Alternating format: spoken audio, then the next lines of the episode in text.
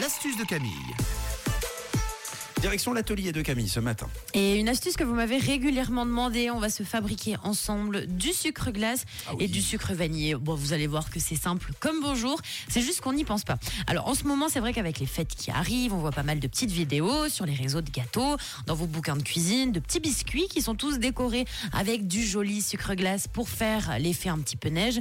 Mais c'est vrai que ça coûte un petit peu cher. Et surtout, ben, quand on utilise du sucre glace une fois par année, effectivement, ça vaut pas forcément le coup d'en acheter. Je vous comprends, je suis la première à ne absolument pas en avoir à la maison, vu que je l'utilise une fois par année, comme je viens de vous dire. Alors vous allez voir que pour faire du sucre glace, vous avez tout dans les placards. C'est facile, pour vous fabriquer du sucre glace, vous aurez besoin de sucre et puis d'un simple mixeur. Je vous explique l'astuce, vous avez juste à mixer. Donc vous prenez une bonne dose de sucre parce que ça va beaucoup beaucoup beaucoup diminuer. Vous mettez du sucre dans un mixeur En poudre. en poudre, bah, On bien sûr. du sucre en poudre. Tu mixes du sucre en poudre. Très bien. T'as tout compris. Tu allumes ton mixeur en euh, puissance boost, donc faut vraiment le mettre au max du max.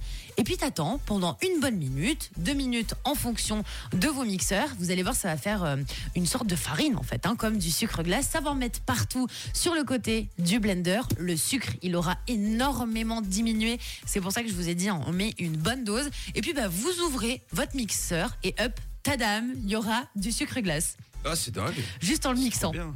Comme du talc. Bah ouais. Ou Et du bicarbonate. T'as hein. tout compris. Tout.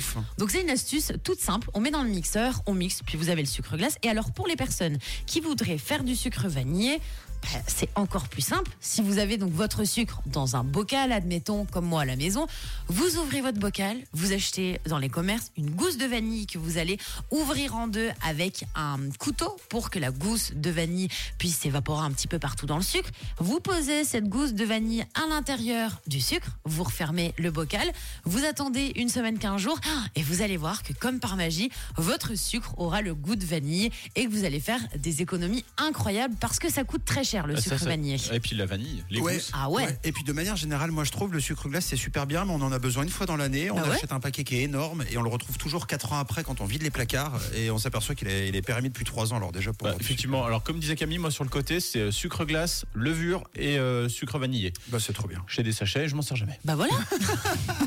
Donc maintenant, ben, n'achetez plus et faites les astuces, c'est beaucoup plus simple et ça vous coûtera ben, 30 fois moins cher.